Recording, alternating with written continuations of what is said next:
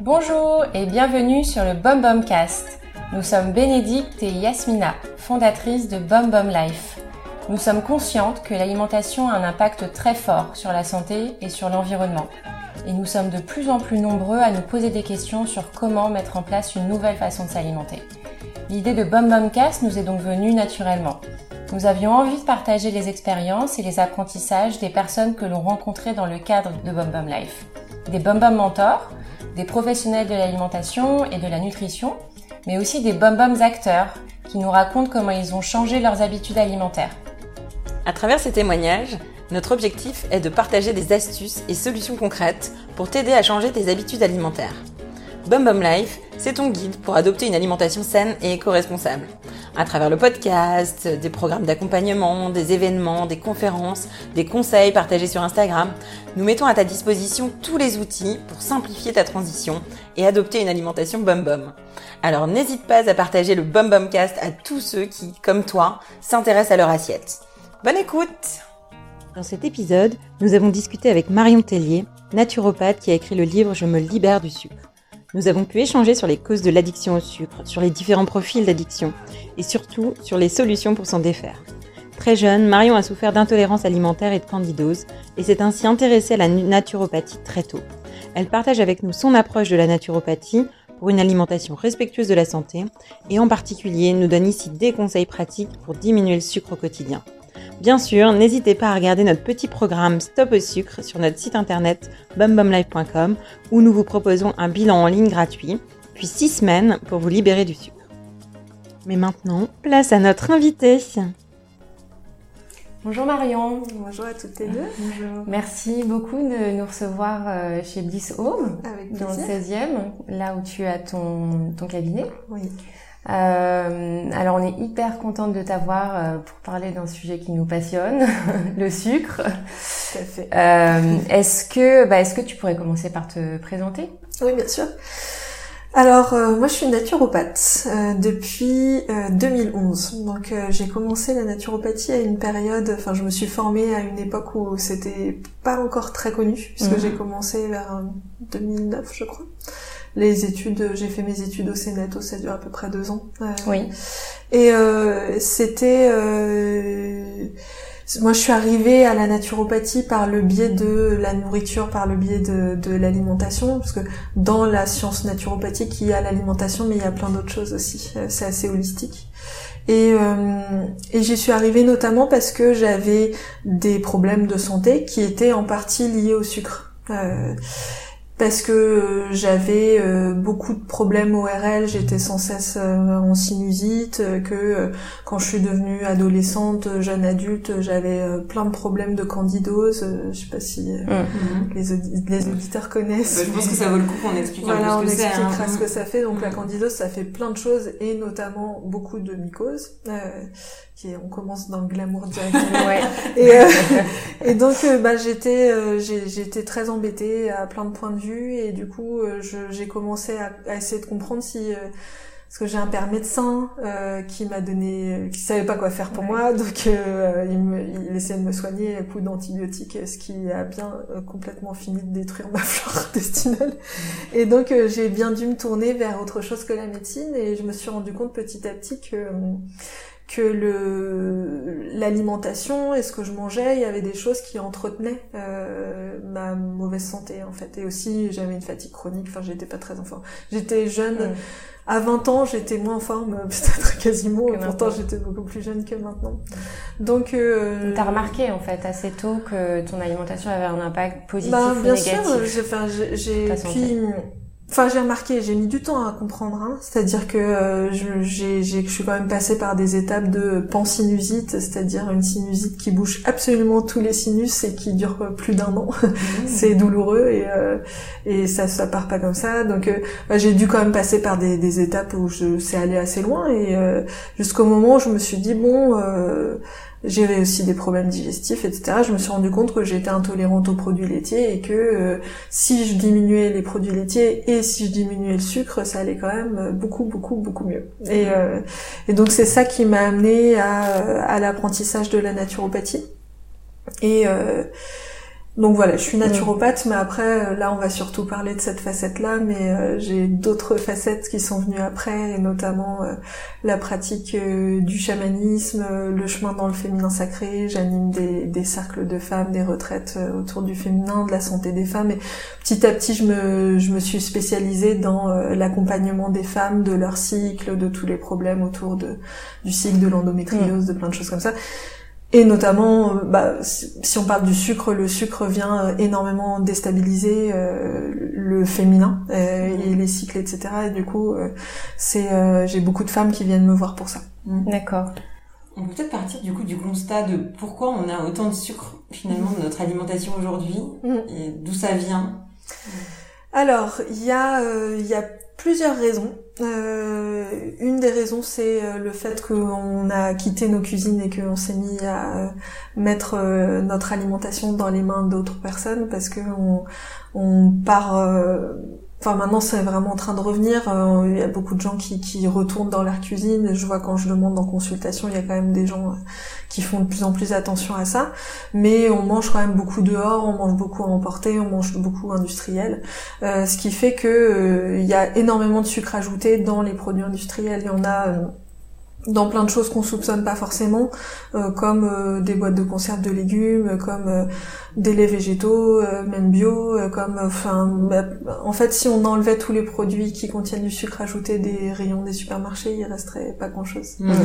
Il y avait ce reportage en Australie, c'était autour du sucre, je sais plus comment ça s'appelait. Voilà, Sugarland. Mmh. Euh, en Australie, ils avaient donné un chiffre, je sais pas si ça équivaut en France, mais qu'il resterait que 20% du contenu du supermarché si on enlevait tout ce qui contient du sucre ajouté. Mmh.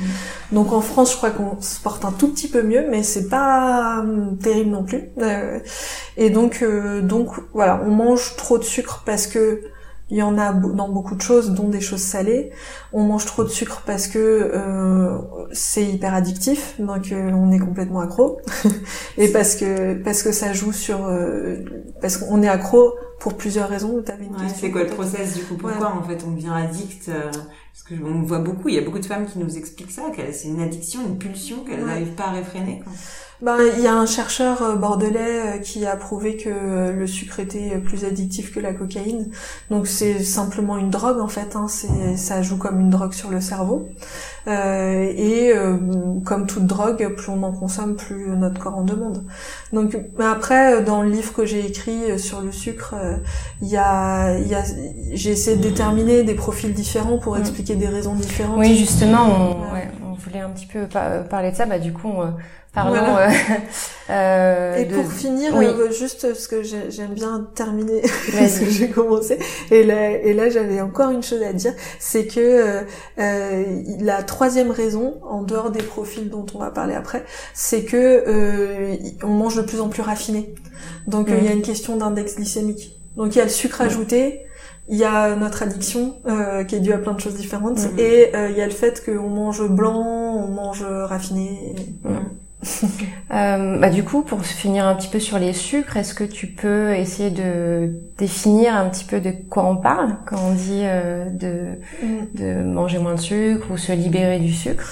Ben, quand moi, quand j'ai écrit le livre et que je, j'ai vraiment, je me suis vraiment mise à étudier la question, je me suis rendu compte parce que j'étais partie sur parler plutôt des sucres, des sucres ajoutés. Euh, donc bien sûr, il y a quand il y a du sucre ajouté dans quelque chose, euh, c'est que euh, ça va devenir forcément trop sucré par rapport à notre besoin.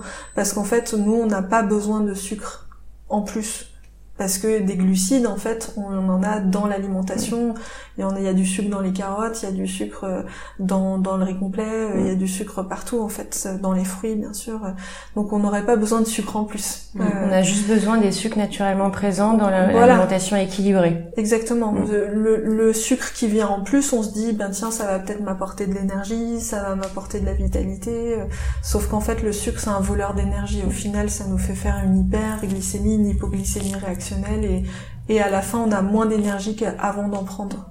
Ou juste du plaisir. Voilà. Mm, ça apporte.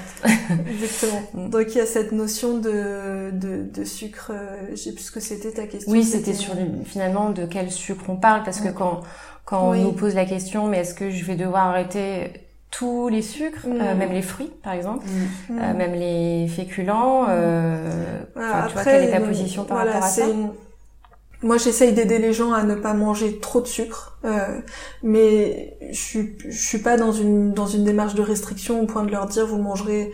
Le, le, le but n'est pas de leur euh, de qu'ils ne mangent plus jamais de sucre en Mm. fait, euh, ou de les priver d'un gâteau d'anniversaire ou de manger des sushis de temps en temps, des choses Mm. comme ça.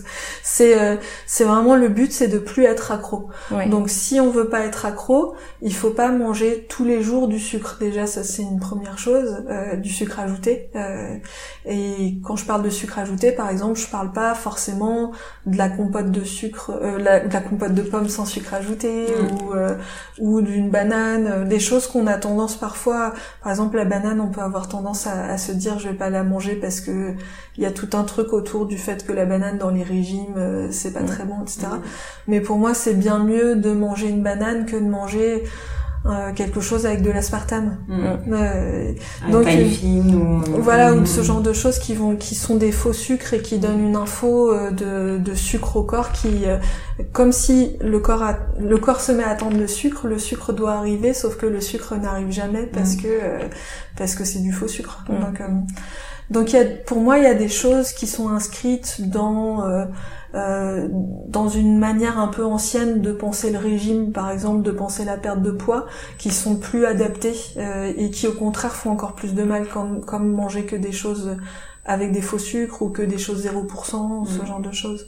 Donc euh, je, je suis pas dans une démarche de euh, manger euh, hypocalorique ou de manger euh, ou d'éviter les choses qui sont un peu plus riches comme comme par exemple la banane, mais je suis vraiment dans une démarche d'aider les gens à euh, à se à se libérer de l'addiction au sucre pour pouvoir euh, de temps en temps manger quelque chose de sucré mais ne pas euh, en avoir euh, envie tout le temps tous les jours et être complètement sous sous, emprise en fait sous emprise du sucre qui qui demande euh, qui demande à être consommé tout le temps.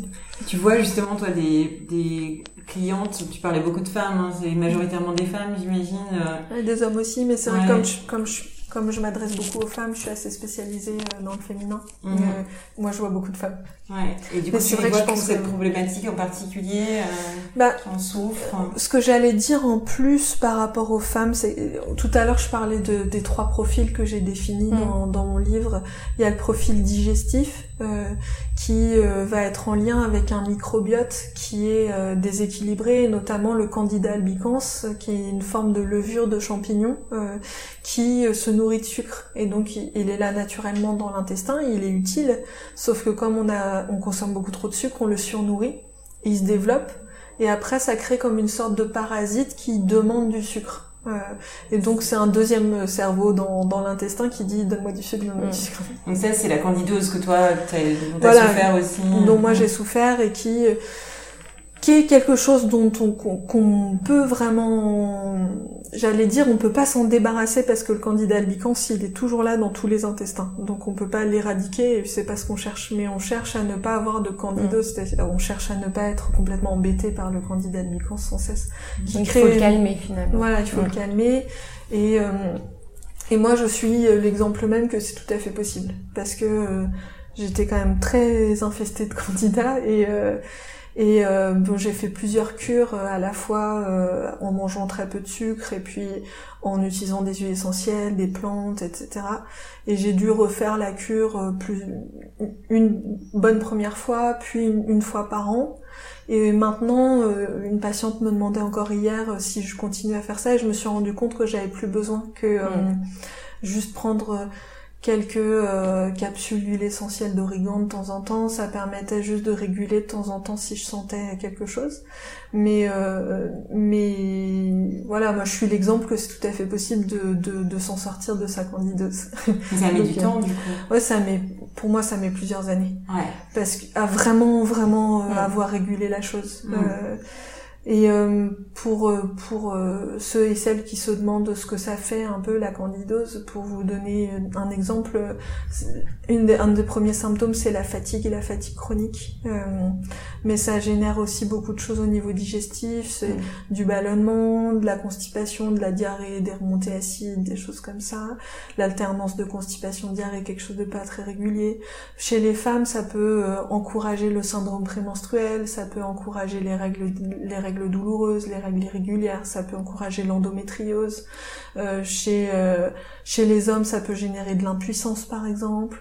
Euh, ça peut ça gratte, donc ça crée des mycoses vaginales ou des des mangeaisons vaginales ou anales d'ailleurs, mais aussi à d'autres endroits du corps. Ça peut être les oreilles qui grattent, le nez qui gratte, la peau, et ça fait moi, ça me générait beaucoup de beaucoup de mucus au niveau du nez, donc euh, c'est cette histoire de sinusite. Mm. Euh, et euh, ça fait plein de trucs différents. Mm. C'est c'est c'est il y a des listes hein, que vous pouvez trouver sur ce que fait la candidose et on n'est pas obligé de tout avoir, mais si on a plusieurs signes, on peut quand même se douter qu'on a sûrement ça. Et pour le diagnostiquer, du coup? Ben, en fait, c'est pas simple de, de, le diagnostiquer médicalement. Il y a possibilité. Une des meilleures manières, c'est euh, d'utiliser euh, un test urinaire où en fait on voit euh, ce qu'on appelle les métabolites organiques urinaires. Donc c'est c'est des résidus de, du candidat albicans dans les urines. Donc ça c'est une bonne manière, mais euh, c'est pas euh, c'est pas l'unique euh, mm. l'unique façon, mais disons que par prise de sang ça marche pas très bien, etc.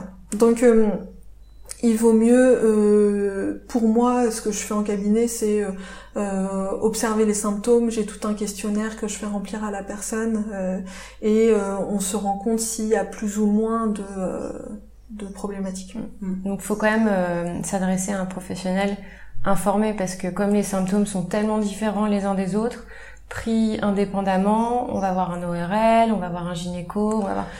ils sont pas forcément au courant que ça peut être euh, bah, causé par. Il y a quelques médecins qui sont qui connaissent, mais c'est vrai que c'est plus, ça va être plus les naturopathes qui sont mm. vraiment. Euh, mm plus au courant de, de ces choses-là. Mm. Euh, donc euh, oui, il faut, faut aller, faut aller voir plutôt un naturo pour moi, euh, qui est, on est, on est en général bien équipé pour mm. accompagner la candidose. Mm. D'accord. Donc ça c'est le premier profil, le profil digestif. Voilà, c'est le profil digestif et puis après il y a le profil émotionnel qui est un, un des plus compliqués et qui touche quasiment tout le monde. c'est ce que je disais. Euh, j'avais une patiente euh, boulimique euh, en début de semaine qui me disait ah je comprends pas pourquoi je suis comme ça, pourquoi j'ai ce rapport à l'alimentation et tout ça. Et je lui disais mais si on se regarde soit dans chacun dans son rapport à l'alimentation, il y a peu de gens qui sont complètement équilibrés, qui peuvent prétendre être complètement mm. équilibrés dans leur rapport à l'alimentation, ne pas du tout avoir une alimentation émotionnelle. Donc euh, mm. après, chez certaines personnes, ça donne quelque chose où c'est vraiment des crises et c'est ça se voit beaucoup.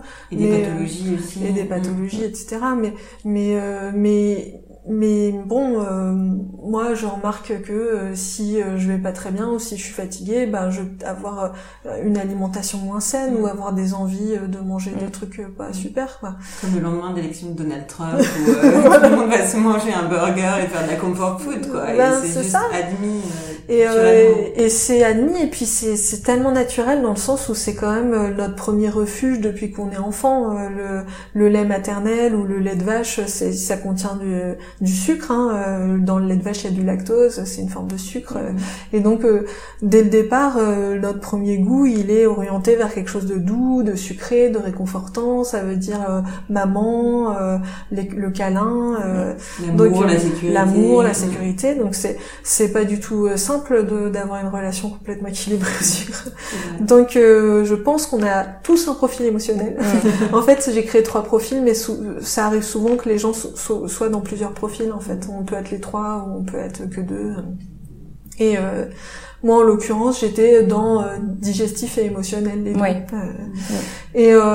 et, et donc là dans le rapport à l'émotionnel, souvent ce que je dis c'est que comme le sucre est une béquille euh, vous vous reposez sur le sucre comme sur une béquille. Si on enlève le sucre d'un coup, euh, moi ça m'est arrivé déjà d'avoir des personnes qui me disaient euh, moi si j'arrête le sucre j'ai des pensées suicidaires ou euh, je me sens extrêmement déprimée, etc. Donc c'est c'est important de pas arrêter le sucre à la légère parce que il faut savoir que c'est quand même un, un, une béquille émotionnelle très très forte euh, et qui euh, peut, si on l'enlève sans rien rajouter à la place, euh, peut être quand même un peu dur à vivre. donc pour moi, il faut, c'est pour ça que j'ai fait un programme en huit semaines, c'était dans le but que ce soit progressif et que ce soit doux. Même si chez certaines personnes, certaines personnes préfèrent euh, quand elles ont décidé arrêter tout d'un coup et puis se lancer et, euh, mhm. et d'autres ça va donner quelque chose de trop violent. Donc il faut s'écouter savoir ce qui est bon pour soi. Mais euh, mais en tout cas remplacer petit à petit la béquille sucre par autre chose qui fait du bien, qui fait plaisir, c'est important d'identifier en fait chez, chez chacun, de se dire tiens pourquoi je mange du sucre, pourquoi j'ai envie de sucre, qu'est-ce qui me manque dans ma vie en ce moment mm. ou qu'est-ce que du recul. Voilà se poser des mm. questions sur euh, pourquoi émotionnellement on, mange du sucre. Euh... donc les circonstances quoi. Est-ce que c'est après euh, voilà une réunion stressante avec un, son boss ou euh, voilà. est-ce que c'est après une dispute? Est-ce que c'est parce qu'on est triste? Est-ce que c'est parce qu'on est en colère? Est-ce que qu'est-ce qui se passe en fait Et euh, et à partir du moment où on a compris ça, euh, euh, se poser la question de déjà comment apaiser ses émotions autrement, qu'est-ce qui nous fait du bien, euh, et puis aussi qu'est-ce qui nous donne du plaisir qui soit pas l'alimentation, qui soit pas le, sucre. Mmh. Ça peut être s'inscrire à la chorale, prendre un bain, euh, voir des copines, regarder un film, euh, regarder un film euh, acheter un chat, euh, ça peut être tellement de, enfin acheter, recueillir un chat, il y en a tellement qu'on besoin. donc c'est c'est pas, il y a il y a tellement de choix, des possibilités différentes. Mm. Et mais souvent ce que j'observe dans les chez les personnes que j'accompagne et puis chez moi aussi, hein, c'est que on va vers le plus facile, vers euh, vers euh, vers le sucre, vers le le film, vers l'écran, euh, mm. vers les choses mm. qui sont simples comme ça. Mais en fait, si on se booste pas à faire autre chose qui va nous faire beaucoup plus de bien, mille fois plus de bien, mais au départ, ça peut demander un petit mm. effort. Parce que, faire une séance de sport, par ah exemple. voilà, quelque chose comme ça, ou ou prendre rendez-vous avec une, une amie euh, pour euh, boire un thé plutôt que euh, de, de rentrer chez soi et de regarder un film. Enfin, mmh. des, exemples mmh. comme ça, en fait, ça peut demander un petit effort, mmh. mais après, ça remplit tellement plus. Donc, c'est important de se, de se motiver un peu aussi et de, de booster. Tout dépend peut-être un petit peu de, du déclic et de la motivation de, de, départ et à quel point ça fait souffrir la personne. C'est ça. Ah oui, plus on souffre, plus on, plus on est motivé généralement. Mm. plus on a envie de sortir de, de, de la situation. Et donc, moi, la, la manière dont j'accompagne les gens, c'est dans cette dimension pour les aider à, à, à, à trouver des manières et puis, si je peux pas moi-même les accompagner, euh, je les, je les envoie vers euh, des thérapeutes qui peuvent travailler avec le psychocorporel, le psycho-émotionnel, etc. Donc ça, ça, comme de l'hypnose, comme de euh, l'hypnose, voilà, ne serait-ce qu'aussi faire du yoga tout simplement, mm. faire de la méditation, et puis après, chez les thérapeutes, il y a tout ce qui passe par le corps, la kinésiologie, ce genre de choses. Mm. Il y a plein de plein de voies, et donc là, on trouve souvent souvent beaucoup de bénéfices. Mhm. Euh, et, puis euh, la troisième chose euh, utilisée, c'est euh, les plantes et, et les oligoéléments et ce mhm. genre de choses parce que par exemple le profil émotionnel va souvent manquer de magnésium, donc le complémentaire en magnésium ça aide beaucoup. Mhm. en oméga 3 ça aide souvent beaucoup. il peut y avoir des plantes adaptogènes qui aident à être à se sentir moins moins stressé. Euh, les plantes adaptogènes, c'est celle, par exemple, il y en a une que je recommande dans mon livre qui s'appelle la rhodiola. Euh, qui est une plante euh, qui permet de s'adapter euh, à la situation stressante qu'on vit. Euh, donc elle nous aide à, à, mieux sécréter les neuromédiateurs qui permettent d'être d'être mieux en fait. Ce que je dis souvent pour expliquer, c'est que euh, quand on est stressé, parfois on a l'impression d'avoir le comme un, un tout petit espace vital avec un mur euh, à seulement quelques centimètres du nez. Et puis quand on commence à prendre la rhodiole, au bout d'une semaine ou deux semaines, on a l'impression que le mur s'éloigne et puis que tout d'un coup on peut respirer et qu'on a une vue d'ensemble beaucoup plus vaste et que on est moins dans, dans une oppression en fait. Mmh. Donc, tu recommandes toi, des suppléments potentiellement euh, Potentiellement dans le profil émotionnel, c'est une des manières d'aider en fait. Euh, voilà, parce que dans le profil digestif, on va faire par exemple une très très bonne détox de l'intestin, on va traiter le foie, etc. Dans le profil émotionnel, on va aider au niveau de, des émotions en mhm. fait.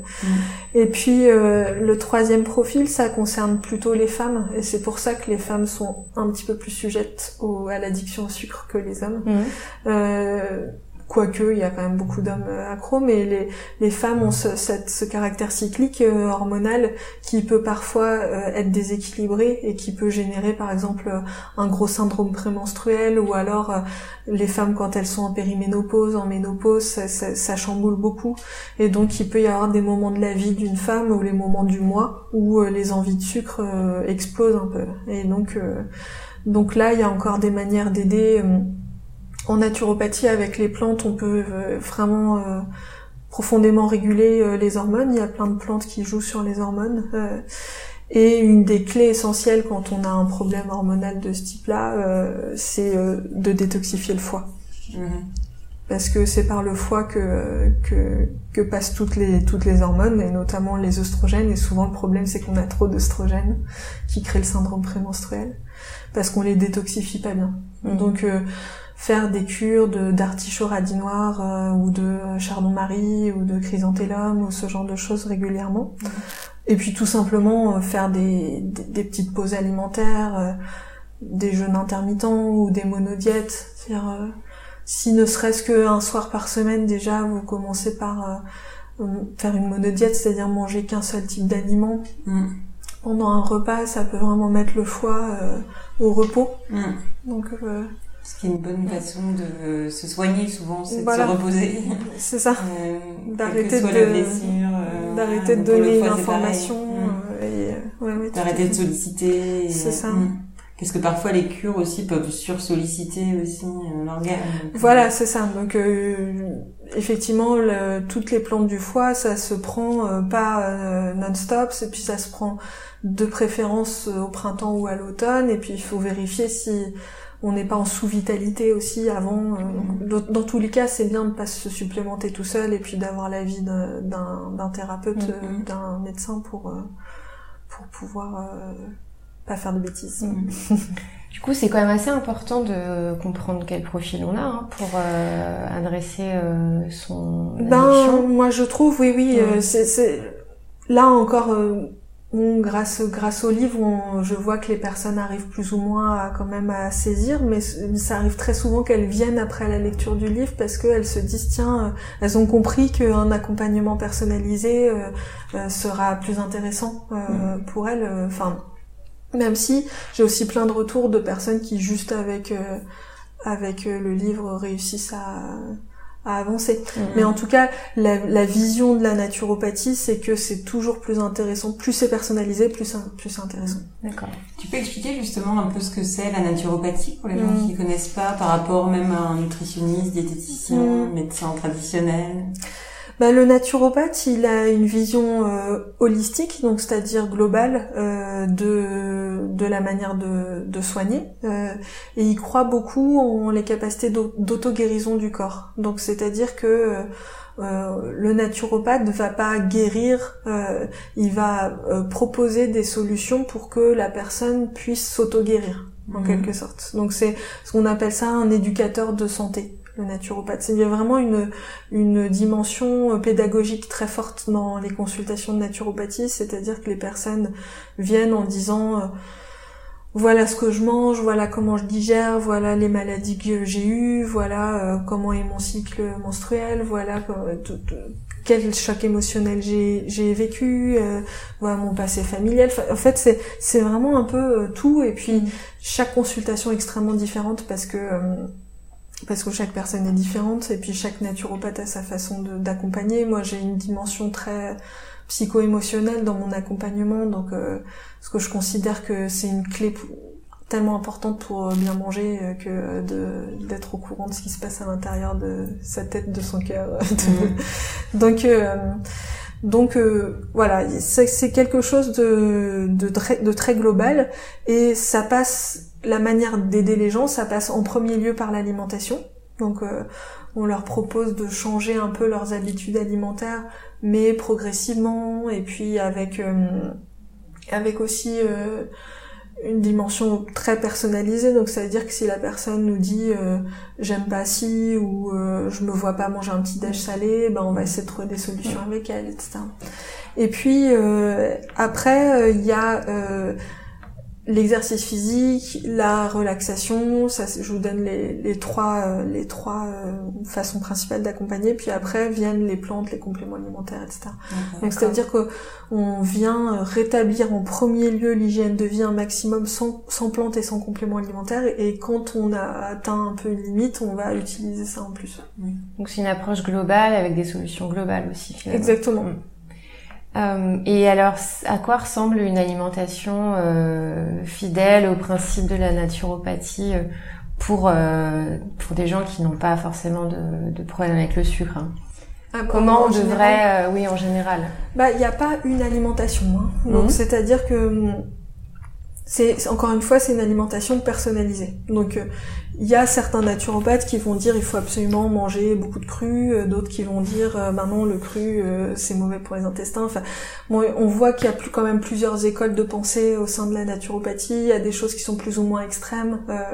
donc c'est bien de choisir aussi son naturopathe en fonction de de son extrémisme ou pas. mais à l'école de naturopathie, on apprend quelque chose d'assez global et puis après euh, le naturopathe il fait un peu à sa sauce euh, en fonction de ce qu'il considère comme juste. Et euh, et dans le sens où pour moi par exemple puis on fait souvent en fonction de nous-mêmes. Donc c'est-à-dire que euh, moi j'aime pas être extrême, euh, j'aime pas j'aime pas me sentir au régime, euh, j'aime bien les plaisirs de la vie donc je veux me priver euh, de rien et en même temps je veux être en bonne santé. voilà, c'est plein plein de choses différentes. Si je mange énormément de cru, ben j'ai mal au ventre, enfin des, des choses comme ça. Donc moi je suis un exemple de quelqu'un qui est un intestin euh, irritable, qui ait des intolérances, euh, qui est voilà, qui, qui suis assez sensible à plein de points de vue. Donc euh, je vais accompagner à ma manière, je vais accompagner les gens sans extrémisme, en, en, les aidant un maximum à comprendre comment manger selon ce qui leur fait plaisir et vraiment dans une notion de plaisir. Mm. Mais je recommanderais pas de manger tout cru par exemple parce que même si je suis sûre que ça correspond à certaines personnes, pour moi, ça ne marche pas et donc euh, je je le prône pas, par exemple. Et par exemple pour les produits laitiers, est-ce que tu adaptes en fonction de chaque personne ou est-ce que tu as un parti pris qui est euh, ben, plus tranché? Bien sûr, euh, en naturopathie, tous les naturopathes considèrent que le sucre ajouté c'est pas bon. Tous les naturopathes considèrent que que le les produits laitiers de vache, euh, ben, il vaut mieux pas en manger. Euh, tous considèrent que euh, le blé actuellement, sous la forme qu'il a aujourd'hui, ben c'est mieux de pas en abuser. Voilà, ça c'est quelque chose de, de qu'on va trouver chez tous les mmh. naturopathes. Mmh. Après, certains disent, vont vous dire, faut plus jamais manger de gluten. D'autres vont dire, faut manger aucun produit laitier voilà après c'est c'est comment comment chacun euh, chacun vit les choses moi ce que je fais c'est que j'essaye d'individualiser un maximum en expliquant aux gens que euh, que manger tous les jours euh, des produits laitiers de vache ça va pas leur faire du bien et que ils peuvent peut-être essayer de remplacer par brebis et chèvres et puis un peu d'options végétales etc mm. mais en fonction du profil de la personne, je vais, si la personne en a vraiment besoin, je vais lui dire, bah, il faudrait que vous arrêtiez complètement les produits laitiers de vache, ou alors les autres qui peuvent se permettre un petit peu, je vais leur dire, bah, vous le gardez maximum une fois par semaine. Mm. Donc c'est, c'est vraiment très dépendant euh, de, du profil de la personne. Si elle vient avec une, euh, où on fait ensemble un test des intolérances alimentaires et il sort euh, très très fort le lait de vache, bah, je vais lui, expliquer, puis elle va comprendre d'elle-même qu'il faut mieux pas manger. Mm. voilà. Puis elle verra assez rapidement que ça lui fait du bien. Voilà, c'est ça.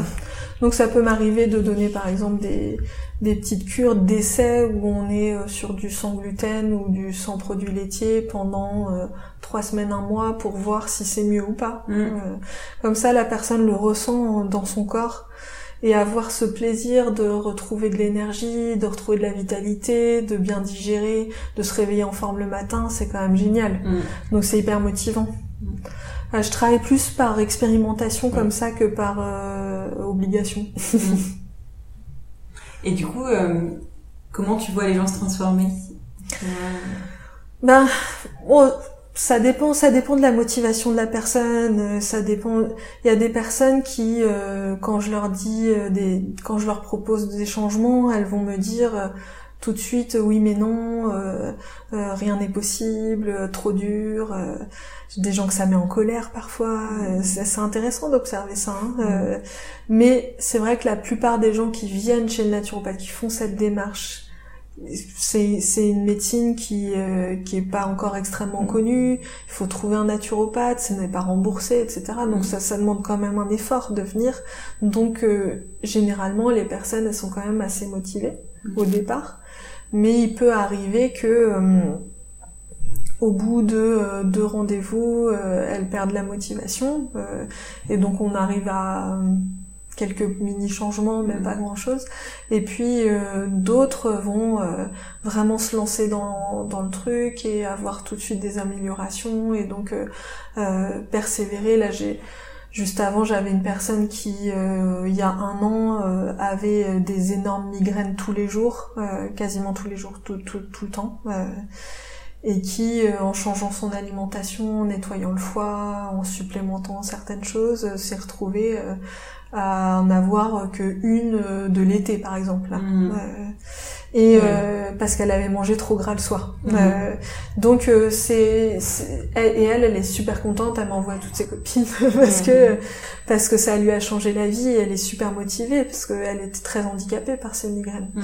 Donc euh, je peux pas dire que tout le monde euh, a que j'ai des résultats à chaque fois parce que c'est la personne qui fait le travail. Mm.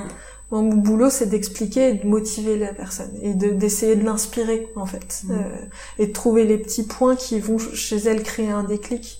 Mais après, si elle veut pas le faire, elle le fait pas en fait. Hein. Mais par contre, c'est sûr que c'est possible d'observer les transformations sur la Ah peau, la vitalité, Ah l'énergie. Mhm. Quand les personnes euh, sont motivées, font la démarche jusqu'au bout, euh, c'est des belles Voilà. transformations qu'on peut Ah bah observer. oui, et puis par rapport au sucre, par exemple, on voit des choses extraordinaires. Mm. J'ai euh, une patiente qui, qui me racontait que tous les matins, elle se réveillait avec toutes les articulations douloureuses. Et elle a arrêté le sucre avec, euh, avec mon livre et la- et l'accompagnement qu'on a fait ensemble pour une autre raison. Parce qu'elle elle se trouvait euh, fatiguée, un peu en surpoids, et puis elle savait qu'elle était accro. Et en fait, le résultat qu'elle a eu, c'est qu'elle a eu plus mal du tout. Mm. Donc elle était euh, super motivée, et elle continue à fond. Euh. Donc euh, il y a plein de résultats magnifiques comme ça où des femmes le font pour autre chose et en fait elles se rendent compte qu'elles ont plus de douleurs menstruelles, qu'elles ont plus de syndrome prémenstruel, qu'elles ont une humeur beaucoup plus régulière. Euh, ça peut faire plein. Effectivement la peau, ben c'est un, un truc de base hein, quand on a de l'acné, euh, quand on arrête le sucre et puis aussi trop de gras, euh, trop de trop trop de choses qui surchargent le foie, trop de produits laitiers, euh, ça ça ça marche très bien quand même. Mm. La naturopathie fonctionne extrêmement bien. C'est juste que ça dépend de euh, la motivation de la Mm. personne à le mettre en place dans sa Mm. vie. C'est Ouais. ça, ça demande des efforts personnels. Voilà, Là où euh, les médicaments font le travail pour nous. c'est ça. C'est pas un anti-symptomatique, c'est un. Ça demande de, de prendre la responsabilité de, de sa vie et de comment on veut, de sa santé en fait. Mm.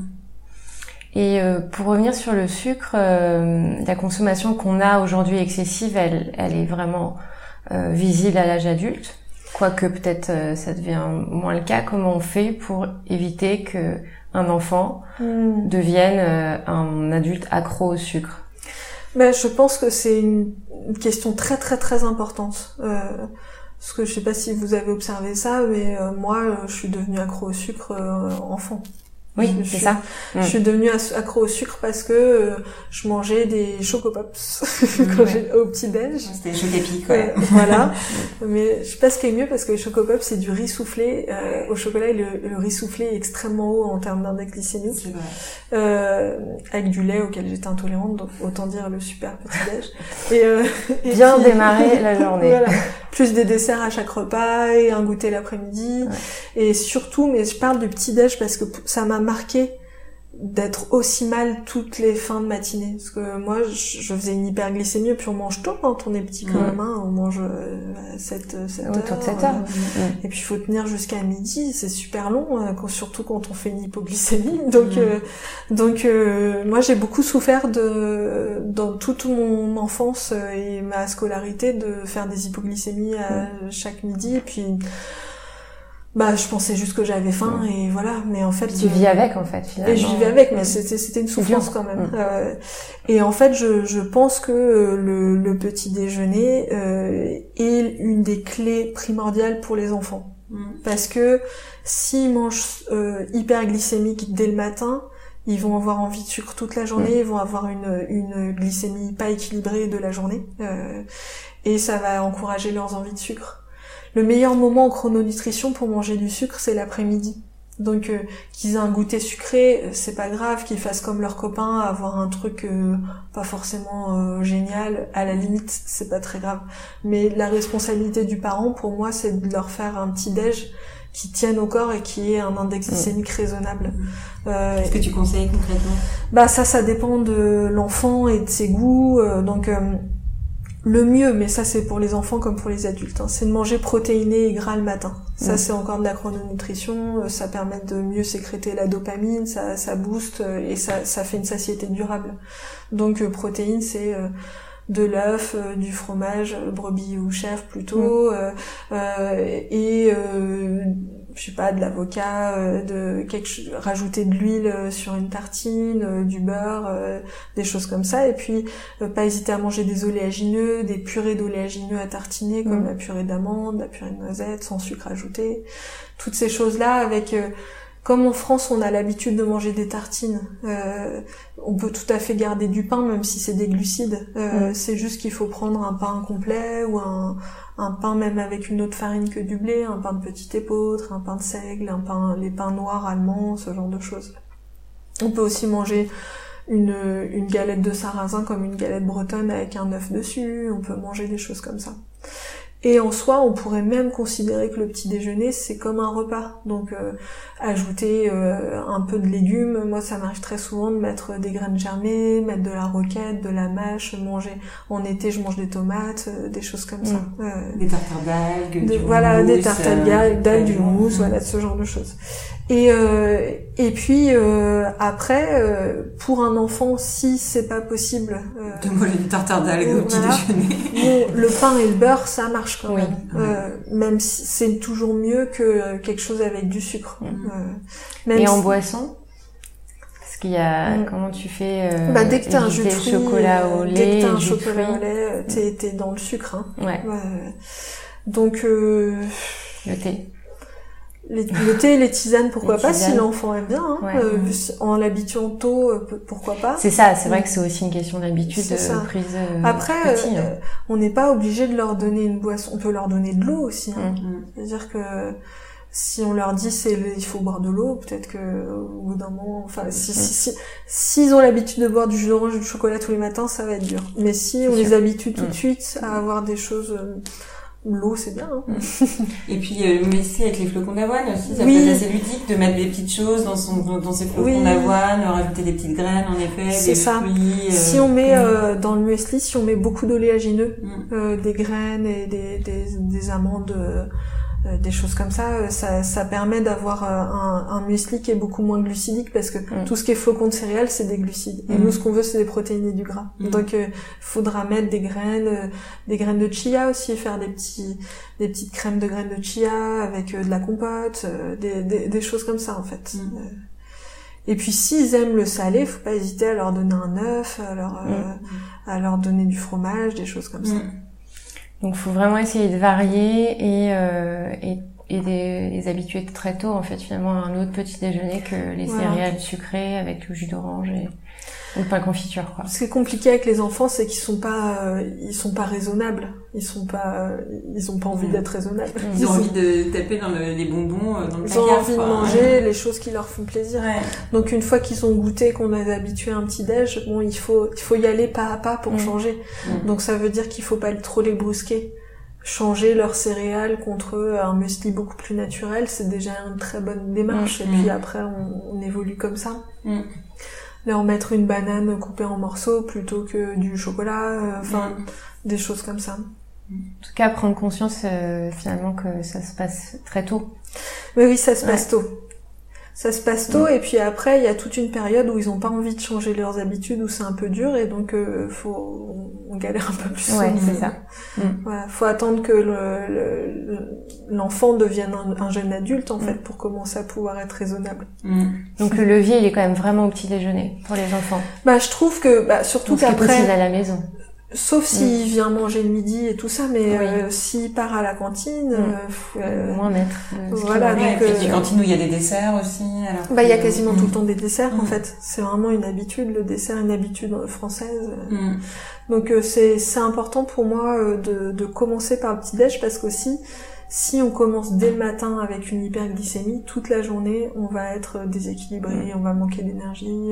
Et un enfant qui fait une hypoglycémie, c'est un enfant qui ne peut pas se concentrer, qui peut pas écouter en fait euh, ce qu'on lui dit à l'école. Euh, donc euh, ça donne de l'agitation, ça donne de l'irritabilité, ça donne de l'énervement, ça donne parfois même en tant qu'adulte, on le ressent quand on quand on fait une hypoglycémie, on peut se sentir triste, mm. euh, énervé, bien euh, sûr. Mm. Donc au niveau émotionnel, ça joue beaucoup.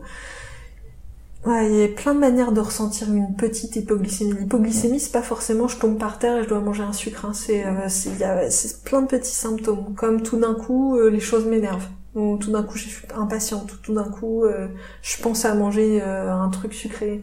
Mm. Ou j'ai faim. Ouais.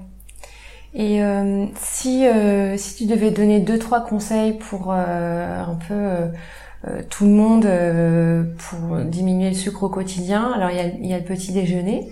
Est-ce qu'il y a d'autres conseils comme ça un peu simples à mettre en place? Mettre en place une collation Ouais. Euh, L'après-midi, un goûter, reprendre le goûter, euh, et, euh, parce que c'est le meilleur moment pour le sucre. Donc, euh, mais pas de grignotage. C'est-à-dire que la différence entre la collation et le grignotage, c'est que la collation, elle est réfléchie, elle est préparée, et on sait, on sait le matin ce qu'on va manger mm. l'après-midi. Donc, dans la cure que je propose au départ, si on a l'habitude j'ai encore eu une patiente tout à l'heure qui mange euh, un paquet de gâteaux tous les après-midi, depuis qui toujours. Et elle a 40 ans. Un paquet de gâteaux. Ouais, tous les après-midi. Et elle s'est jamais arrêtée parce qu'elle est toute mince. Mm. Donc euh, ah. ça, ne joue pas du tout sur son poids. Donc mm. euh, elle voit, elle voyait pas trop le problème en mm. fait. Et puis là, elle commence à sentir que ça, ça l'épuise, qu'elle a des problèmes digestifs, qu'il y a d'autres, il y a d'autres endroits où ça commence à et euh, pour une personne comme ça qui mange depuis si longtemps du sucre, euh, je vais pas lui dire euh, enlever le paquet de gâteaux puis c'est tout en fait. donc je vais lui proposer dans mon livre, j'ai essayé de trouver plein de petites recettes qui sont sympas avec soit du sucre de fruits comme de la pomme, de la banane, des choses comme ça, soit soit du soit du sucre qui soit moins mauvais, euh, comme euh, le, le, sucre de coco qui a un index glycémique raisonnable. Et donc pour la transition en fait ça peut ça a un vrai goût de sucre. Pour ceux pour ceux et celles qui connaissent pas euh, le sucre de coco c'est ça n'a pas du tout le goût de noix de coco. Mm. donc ça a le goût de sucre. Sauf que l'index glycémique au lieu d'être très élevé est autour de 25-30 sur une échelle de 0 à 100, donc c'est correct. C'est correct. Mm. Ça veut pas dire qu'il faut en manger tout le temps et remplacer tout son sucre par du sucre de coco. Ça, ça veut dire que ça reste un sucre ajouté, donc faut pas en prendre beaucoup. Mais euh, mais ça peut être euh, super de se faire des petits gâteaux, des petits cookies, euh, des, des, des choses à manger pour l'après-midi qui soient avec des, des farines d'amande, mm-hmm. des, euh, de, des, des, des, de la poudre de, de noisettes, des choses comme ça. Il y a plein de possibilités qui font que l'index glycémique est bas et que ça reste quand même très plaisant. On peut même garder le chocolat euh, si on prend un haut pourcentage, on peut faire plein, plein de choses comme ça. Et donc, euh, au départ, on se fait des collations comme ça, puis petit à petit, on arrive à manger plutôt des fruits. Des fruits et des amandes, des fruits et de la Mm. purée d'amandes, des choses comme ça.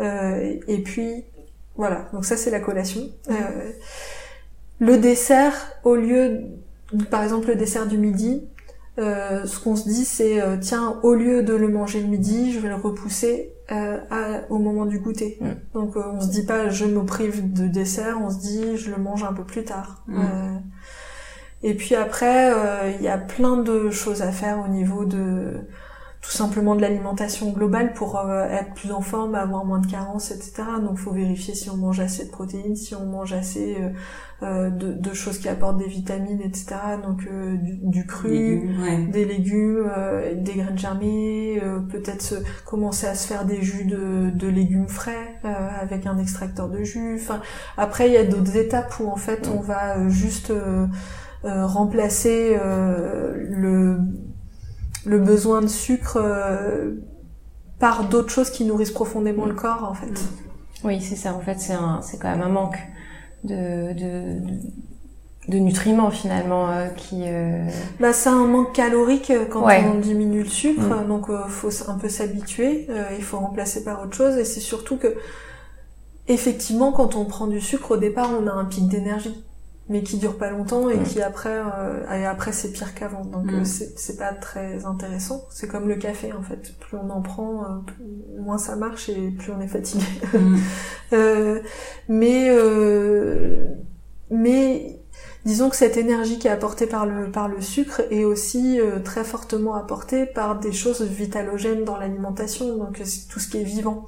Donc par exemple, si vous commencez à boire un verre de jus euh, de légumes avec pas beaucoup de fruits parce que sinon il y a trop de sucre, mais par exemple un verre de jus de carottes, euh, céleri, euh, je sais pas quoi, Épinards, euh, épinards, ouais. euh, par jour Mm. euh, et gingembre, vous allez voir que vous allez euh, trouver l'énergie ailleurs que Mm. dans le sucre et Mm. puis tellement tellement plus de vitalité profonde donc euh, ça c'est motivant.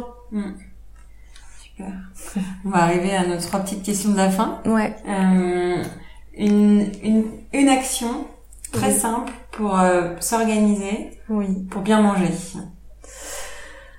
Alors, euh, pour moi, ce qui est super important, c'est ce qui m'a changé la vie, c'est euh, d'avoir euh, toujours des choses dans mon frigo.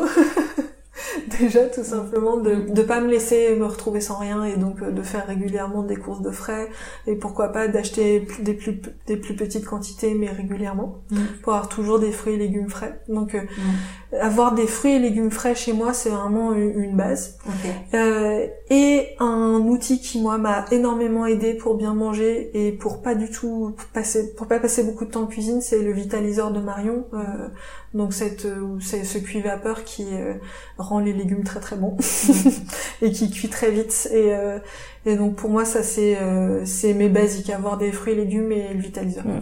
Ok. Donc tu te sers tous les jours quasiment? Je le Dès que tu range, peux. je le range jamais Ouais. Ah ouais, je m'en D'accord. sers tous les jours ouais, ouais. Mm. Ok.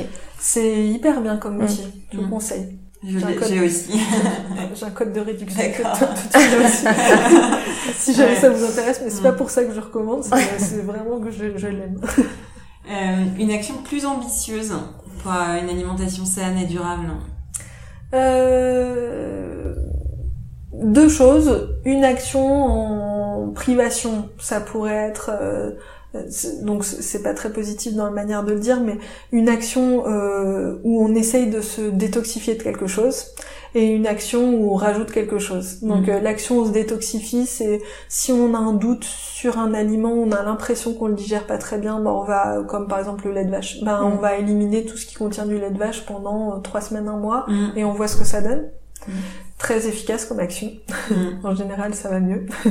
et puis après, euh, une action en plus, euh, moi je dirais euh, tout simplement, euh, sans partir dans absolument se faire des jus tous les jours, etc., qui pourrait être vraiment très bien, mais un tout petit peu moins ambitieux encore, simplement manger des légumes à chaque repas. Mm. C'est toujours bien de préciser. voilà.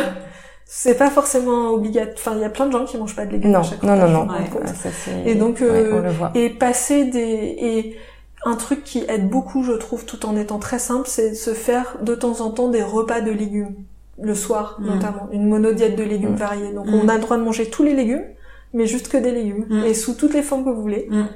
Et ça, et c'est, vous allez voir si vous faites ça euh, régulièrement, c'est euh, vraiment euh, très reposant pour euh, l'organisme, surtout si on mange pas trop trop de cru, si on mange par exemple un quart ou un tiers de cru et puis le reste en cuit. Mm. Euh, ça donne quelque chose de, de très facile et on a un grand regain d'énergie. D'accord. Super. Et, euh, et la dernière question, euh, quel est ton aliment préféré? À quel point de vue Celui Euh, qui vient en tête, le ouais. premier. Peut-être Euh, celui du moment ou celui de ton enfance. Enfin voilà, celui Euh, que. Très bon souvenir, euh, la framboise cueillie sur le framboisier. Ah. Et, euh, et je pense qu'un aliment euh, plus santé que j'ai découvert bien plus tard, ce serait les algues. Mm. D'accord. Un vrai coup de cœur. Bon, ça, ça, c'est particulier, faut aimer. Mais Et tu les euh, prépares comment et tu les manges comment? Moi je mange en tartare, mais ce que j'aime beaucoup, euh, c'est euh, acheter des feuilles d'algues nori et les grignoter comme ça aussi. Euh, Ah, euh, sorti du, sorti du paquet. Ah d'accord. Ouais, j'ai vraiment un appel pour, Ouais. pour les algues. euh, et euh, ou sinon, je prends la feuille, je la, je la mets sur une, une poêle qui chauffe, euh, sans rien, et elle grille, elle devient croustillante et c'est hyper bon, c'est comme des chips. Comme des chips. Je connaissais pas du tout. Mm. Merci. Bah, merci avec beaucoup. plaisir. ouais. Avec plaisir, merci à vous deux. Si tu as aimé cet épisode, n'hésite pas à en parler autour de toi, à partager, à écouter les autres épisodes et puis aussi à nous mettre des petites étoiles sur les plateformes de ton choix. Ça nous aide. Donc euh, merci par avance et belle journée ou soirée à toi.